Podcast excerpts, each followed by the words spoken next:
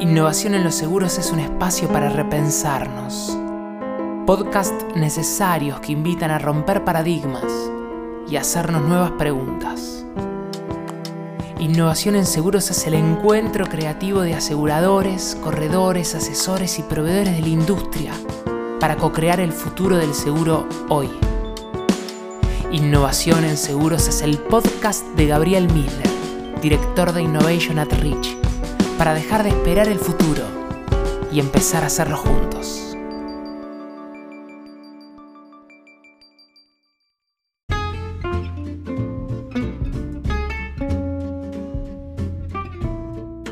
No es ninguna novedad que todo el mundo habla hoy del chat GPT, pero vamos a empezar desde el principio. Mark, ayúdanos. ¿Qué es el chat GPT? En los términos más simples, es una inteligencia artificial con la que cualquier usuario puede interactuar da respuestas a preguntas que el usuario proponga en base a un entrenamiento preexistente que recibió en, Internet, digamos. Se encuentra en Internet con millones de preguntas y respuestas entre diferentes humanos y en base a esto logra entender algunas ideas, algunos conceptos para poder contestarte ciertas preguntas de vuelta, en base a estas conversaciones que ya existen. Pero para, chat es por definición una conversación. Entonces vos me estás diciendo que esto es casi el famoso test de Turing que uno no podría darse cuenta si está hablando con un humano o con una máquina. ¿Es, esto o no?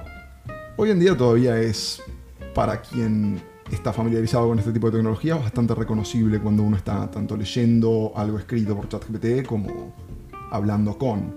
Pero diría que está bastante cerca. Ok, pero ¿por qué se llama Chat GPT? ¿Por qué GPT? GPT viene de las siglas Generative Pre-trained Transformer, un generador de texto preentrenado transformador, creo que sería la, traducción correcta. Entonces, cuando uno escribe algo en este chat, lo que hace es transformarlo primero en, en, los puntos clave de lo que uno quiere. Por ejemplo, yo te pregunto cómo, le pregunto a este chat, cómo hago un omelette. Entonces entiende la palabra omelette, ¿Cómo hago? Entonces, ¿qué quiere? Este, este usuario quiere instrucciones sobre cómo cocinar, incluso a pesar de que vos no dijiste la palabra exacta, puede entender que sea, si, yo, si yo digo hacer, interpreta que es cocinar o preparar. Tiene bastante idea de contexto. Puede encontrar lo que querés decir, a veces cuando no necesariamente lo escribís tan bien, a pesar de que funciona mejor con, con prompts, que serían lo que uno escribe. O sea, yo escribo, más precisas. Yo escribo preparar un omelette o cómo preparar un omelette o me gustaría preparar un omelette y qué me devuelve el chat GPT. La idea es que quiere contestarte como un humano. Si fuese tan técnico como solían ser, te diría cómo preparar un omelette, busca una receta.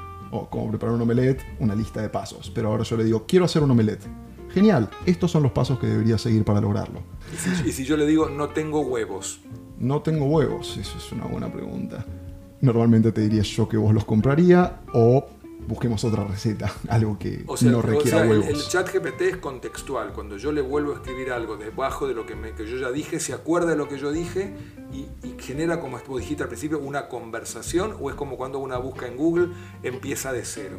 No, tiene una idea de contexto en relación a toda la conversación. Si empezaste la conversación, por ejemplo, yo personalmente lo uso mucho para código, para escribir sitios web o lo que sea. Entonces, si yo le paso el principio de una página o lo que sea y le empiezo a preguntar cómo agregar cosas a esto que ya hice, se acuerda de lo que le di antes y le puedo decir, ¿te acordás de esta función que te pasé antes? Ok, necesito una modificación para esto y no necesitaría volver a mandarle la misma función o decirle, esta función modifícamela. Le digo, la función con tal nombre que te dije antes. Agarrá y hace tal cosa. Entonces recuerda, en esta conversación antes tuvimos un momento en el que vos me diste una función, o que yo te di una función incluso, se acuerda lo que te contestó, se acuerda lo que vos le dijiste y puede relacionar lo que digas no solo contextualmente, como decíamos esto de quiero hacer un huevo revuelto, sino que si vos le mandaste quiero hacer un huevo revuelto y te da la, receta y vos a esto le contestás no tengo huevos, no es que es una búsqueda nueva, sino que relaciona no tengo huevos con quiero hacer un omelette. O sea, definitivamente, como decías, es una conversación. Bueno, Exactamente. vamos a seguir después de este corte. Me vas a tener que explicar por qué esto es una revolución.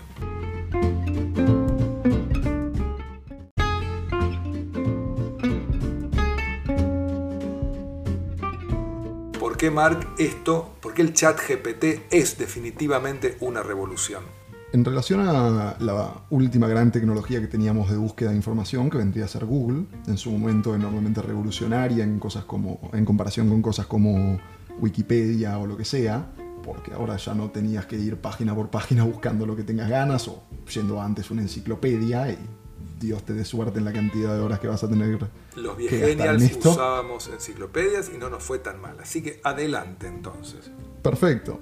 Pero ahora, ¿qué pasaría si todo ese tiempo que gastabas en buscar información ya no fuese necesario? Que alguien agarrara y buscara a través de no solamente enciclopedias y datos preexistentes, sino que el mismo Internet, donde muchísimas personas ya contestaron exactamente la pregunta que estás haciendo y te lo contestara de la forma más eficiente que encuentra. O sea, vos me decís que incluso el chat GPT no solo busca en sitios, sino que busca en foros, también en discusiones colaborativas, información. Exactamente. No solamente va a buscar en un diccionario si yo le pregunto qué significa esta palabra, sino que podría buscar también cómo la usa la gente, qué significado se le suele dar. Entonces, fuera de lo técnico, también trabaja con datos creados por seres humanos. Pero, pero, pero, me suena maravilloso, pero ¿cuánto hace falta estudiar para poder usar el chat GPT? ¿Qué tan fácil o amigable es? Parte de la, de la razón por la que esto es tan revolucionario es la simpleza que tiene para su uso. Lo único que uno tiene que hacer es escribirle como lo escribiría un humano. ¿Qué querés, por ejemplo? ¿Qué, qué podría querer uno de un, de un chatbot de este tipo? Yo quiero saber cómo aumentar mis ventas si tengo una, un negocio que vende neumáticos. ¿Cómo, ¿Cómo le pediría ayuda al chat GPT?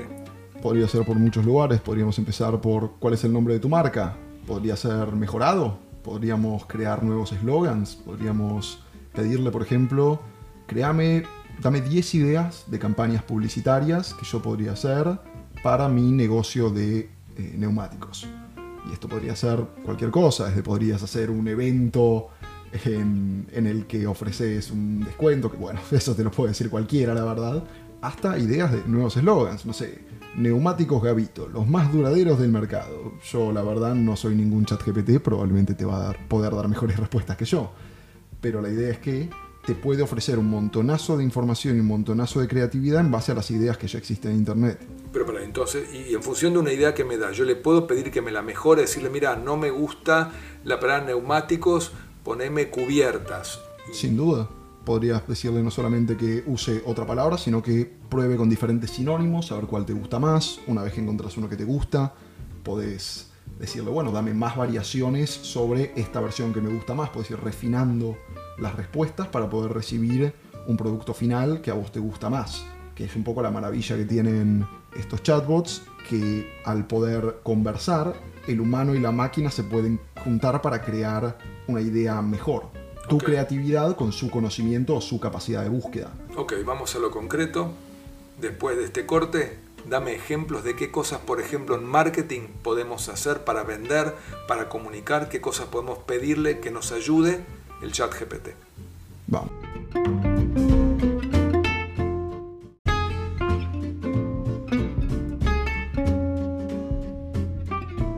La mayoría de los trabajos relativos a generación de textos o escribir textos, por ejemplo, para redes sociales o para marketing, pueden ser, no sé si reemplazados, pero complementados por esta tecnología. Uno podría pedir, por ejemplo, que escriba tus publicaciones de Facebook, de Twitter, de redes sociales, en base incluso a, a, tus previas publicaciones para que puedan mantener tu propio estilo o pedirle que simplemente escriba nuevas o darle un estilo particular. Uno podría pedirle, por ejemplo, usa cierta cantidad de, de emojis o cierta emocionalidad en la forma en la que lo escribís. Escribí textos que intenten convencer al cliente de, de comprarme a mí, porque yo soy una buena, una buena empresa de neumáticos, como íbamos con el ejemplo de antes. O sea, de vuelta, puedo hablar no solo como si fuera con humanos, sino que también puedo hablar con un especialista. Eso es lo que vos me estás diciendo, porque me va a entender lo que yo quiero hacer. Eso es un, un poco de la maravilla que tiene esto, al estar entrenado en, en Internet, tiene acceso a los pensamientos y a las ideas de un montón de personas expertas en diferentes áreas. Uno podría pedirle a ChatGPT la experiencia de un experto en marketing. Podría decir, quiero una serie de slogans, quiero una serie de, de publicidad, de, de, frases para publicidades, de ideas para, una, o sea, para lo un que me, comercial. Lo que me está diciendo es que idealmente ChatGPT es un reservorio de respuestas. Ahora, sin decirlo, me estás diciendo que el, el desafío más grande es hacerle los pedidos o las preguntas importantes y relevantes al chat GPT. ¿Qué le pregunto, qué le pido? Va a depender de lo que yo obtenga. Exactamente. Si uno puede lograr los, los prompts, vamos a llamarlos, que serían la, lo que uno escribe. Prompt es lo que yo le escribo al, chat GPT donde aparecen los puntitos. Claro, es tu parte del chat. Mi aporte, digamos. Claro, la, la estructura de una conversación de este tipo sería prompt, respuesta, prompt, respuesta. Pero la idea es que todas estas conversaciones se mantienen contextualizadas en una sola. Entonces, una serie de prompts y respuestas sería un chat. Espectacular. Ahora, ¿dónde vos me dijiste que la revolución la pone Bing? Porque acá yo escucho algo y me queda mucha duda. Uno, ¿cómo sé que no estoy infringiendo copyright? Porque me puede estar tomando ideas de otro que ya están patentadas. ¿Cómo sé que si la información es válida? Que eso es la pregunta que a mí siempre me dejó el chat GPT. Y vos me comentaste que Bing ya había pensado en esto y había dado un paso más allá. Sí y no a algunas partes. En términos de copyright, es una batalla que se está dando en este momento. Al estar preentrenado en Internet, es una pregunta interesante si cuando te contesta te está dando información que alguien escribió, te está usando la experiencia de alguien que probablemente estudió esto, sabe esto, pero eso nos pasa toda la vida con todo lo que hacemos, con lo que leemos, nos pasaba en la, Google, en la de Google, cuando leo un libro. Siempre baso mi conocimiento en un conocimiento anterior. Sin duda. El problema con el ChatGPT original era que no proponía fuentes. Entonces, uno podría creer, hablando con la versión original de ChatGPT, que esto eran todo ideas originales, que te daba respuestas pensadas por esta propia inteligencia a tus preguntas. Maravillosas y creativas. Entonces, ¿qué hace Bing? ¿Qué, es lo que me decías que agrega Bing? Lo que agrega son, en la mayoría de las cosas que hace, links. Entonces, ¿de dónde saqué esta información? Link, un link es un vínculo, o sea, me lleva a la fuente, decís vos. Exacto. Agarra, por ejemplo, si yo le pregunto, volvemos al ejemplo, quiero hacer un omelette, te va a contestar cómo hacerlo, pero te va a dar el link de la página que tenía la receta quizás usa una receta específica, te, te recomienda usar, no sé, media cucharita de sal extra. Que, o, ok, me está diciendo que junta lo mejor de los dos mundos, lo creativo, lo generativo, pero además me dice de dónde tomó esa información. Exactamente. Y me decías que también te daba tres opciones también respecto a la creatividad. ¿Cómo eran esos botones? ¿Qué, qué, qué es eso que ofrece Bing? Ahora se empezó a dar un problema en el que a la gente capaz no le gustaba lo que le contestaban estas inteligencias. No es del lado de la información, fuera de lo que se llaman eh, las alucinaciones, lo que se llaman las, alucinaciones. O sea, volvemos. Fuera de lo que, lo que vos llamás las alucinaciones, ¿qué es una alucinación de un chat GPT? Lo que se llaman alucinaciones son las respuestas confiadas que no tienen relación con la realidad. Lo que puede pasar es que cuando uno le pregunta algo que no sabe, al ser contadores de historias que fuentes de información, pueden dar respuestas que te satisfagan, pero no tengan la más mínima conexión con la realidad. O sea, que no tengan ningún viso de realidad, pero que suenen bien. Exactamente, eso es lo que se llaman alucinaciones. Eso se llama alucinaciones. Pero por fuera de eso, apareció un problema en el que incluso cuando daba respuestas que podrían ser consideradas acertadas, a veces no estaban alineadas con las ideas de quien escribía. Entonces pasa mucho cuando uno pregunta cosas relacionadas a política o cosas de ese tipo, que te puede dar respuestas desde un lado del espectro político que quizás no es el tuyo y a mucha gente eso le incomodó. Entonces se empezó a pensar mucho cómo hacemos estas inteligencias más variables en sus formas de responder. Entonces...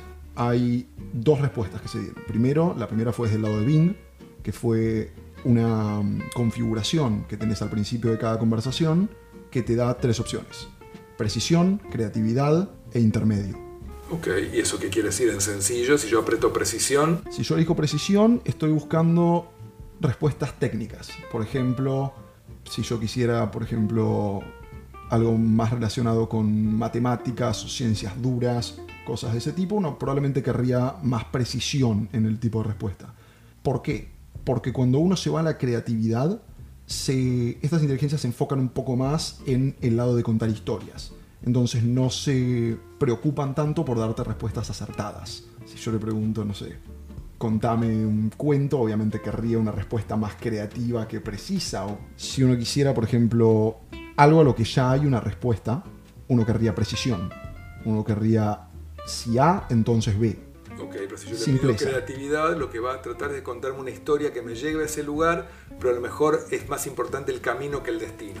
Exactamente, cuando uno va, por ejemplo, a esto que decíamos, si uno quiere respuestas, por ejemplo, relacionadas con el marketing o el contenido de redes sociales o SEO, cosas de ese tipo en las que el chat GPT es muy bueno, uno podría querer más creatividad, más ideas fuera de la caja, digamos. Pero cuando uno quiere una respuesta a una pregunta específica, Sí. algo que le preguntarías a Google, Sí, un dato concreto. ¿Cuándo tal cosa o cómo hago tal otra? tal- claro, ¿en qué año fue la guerra de no sé qué cosa? Y quizás con creatividad arranca Sí, empieza a alucinar. Ah, no, no, o alucinar o me lo contextúa, me dice antes de que suceda tal cosa y después de que suceda tal otra. Sí, lo que puede pasar con estas cosas es que a veces en la idea de darte una buena respuesta, una respuesta linda y creativa, se pierde un poco la precisión. Entonces uno puede enfocar entre una de estas dos cosas. Quiero más precisión, quiero más creatividad o quiero un intermedio. ¿Y qué es la otra opción que me dijiste que había que no era la de Bing? La otra opción que me parece a mí maravillosa es lo que se llama Context o contexto que propone la, la API de, de OpenAI. Eh, OpenAI es la empresa que desarrolló eh, ChatGPT y la API sería como un, un desarrollador alguien que quiere desarrollar una- un, un producto, una aplicación en base a esta inteligencia, usa para comunicarse con ella. Ok, para utilizarla, digamos, de modo transparente. Exactamente. Pero no solamente le puede pasar lo que llamábamos el prompt, sino que puede pasar antes de un prompt lo que se llama un context, que sería cómo quiero que me contestes esta pregunta. Si yo quisiera, por ejemplo, hacer una inteligencia artificial que te contesta hablando como Homero Simpson, le escribiría en, en la parte de contexto, sos Homero Simpson, estás contestando preguntas al público. Y a tu pregunta, si yo le pregunto cómo hacer un, eh, de vuelta, un omelette, un huevo revuelto, va a tomar esa información, se va a meter en el personaje y va a contestarte de forma fiel a lo que cree que contestaría esta persona. O sea, te diría, no quiero omelette, prefiero rosquillas. Por ejemplo, Ok, hablemos en el último capítulo de este episodio del futuro. ¿Te parece? vamos.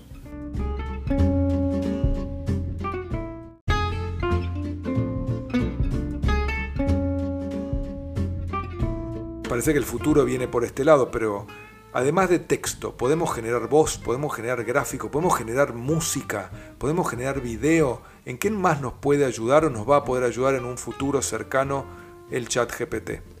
Por empezar, sí a todo.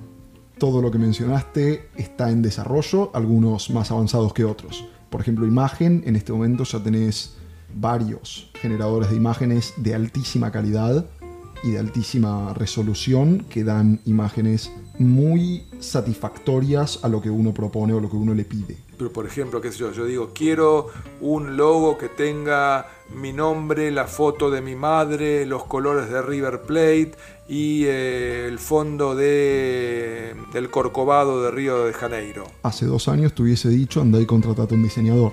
Hoy te diría comprate una suscripción a Midjourney o a Stable Diffusion.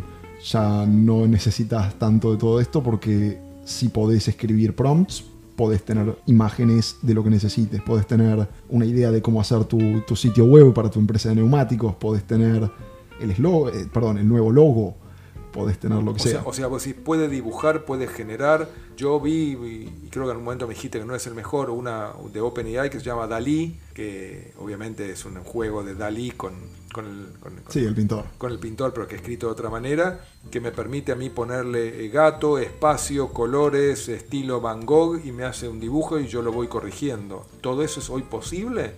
Todo eso ya es posible de vuelta en este mismo Dalí, pero también tenés algunas opciones que proponen respuestas bastante más refinadas. Uno en este momento podría pedir un retrato parecido a algo que dibujaría el mismo Dalí, un nuevo cuadro parecido a sus, a sus anteriores. Ok, y con música y con, eh, y con video, ¿qué, qué, qué- qué- qué otras cosas puedo pensar en que esto va a poder ayudarme a ser más eficiente, más efectivo, pero por sobre todo más creativo y más rápido, ¿no? Ahora justo estuvo un problema, parece que había sido con el lado de la música. Se difundió mucho una canción eh, creada con inteligencia artificial entre un- una cooperación entre Drake y The Weeknd. Obviamente, excelente canción, primero que nada, muy fiel a lo que sería una, una combinación entre los dos. El único problema que salta acá es el del copyright, porque ninguno de los dos le escribió y quién gana la plata. Es una buena pregunta. Igual en el tema de la música vos tenés cierta cantidad de compases que podés copiar. De hecho yo vi un generador de música que vos que toma las primeras notas, por ejemplo, de Paralisa y vos le decís quiero esto en estilo de Lady Gaga con ritmo de jazz eh, y con ciertos instrumentos y a partir de eso va creando y vos podés modificarlo. En principio no estaríamos infringiendo los derechos de copyright. No en lo que producís, pero la pregunta es, ¿cómo lograste producir eso? Volvemos a la P, pre-trained, preentrenado. Lo que pasa es que para poder hacer esto, se entrenan estas inteligencias en las canciones del artista. Educan a esta nueva inteligencia escuchando todas las canciones de todos estos artistas para después poder crear una infinita variedad de combinaciones entre ellos. A ver, nos queda claro que esta es una discusión ética, Mark, y que me queda claro que cuando yo estudié música, estudié a Mozart y también me, me estudié todas las obras de Mozart y probablemente fui influido, influenciado y lo seré por Mozart y eso en teoría no ataca los derechos de autor. Pero ¿te parece que nos dejamos, te dejo igual el cierre a vos, no nos dejamos esta discusión para otro debate sobre ética y copyright? Me encantaría. De todas formas, yo creo que antes que del lado ético va a haber muchos abogados hablando de esto. Me parece que el problema va a ser mucho más legal que ético. Así que los veremos en las cortes. Muy bien, es un tema interesante. Gracias Mark, nos vemos en un próximo podcast. Gracias por ayudarnos. Muchas gracias por invitarme.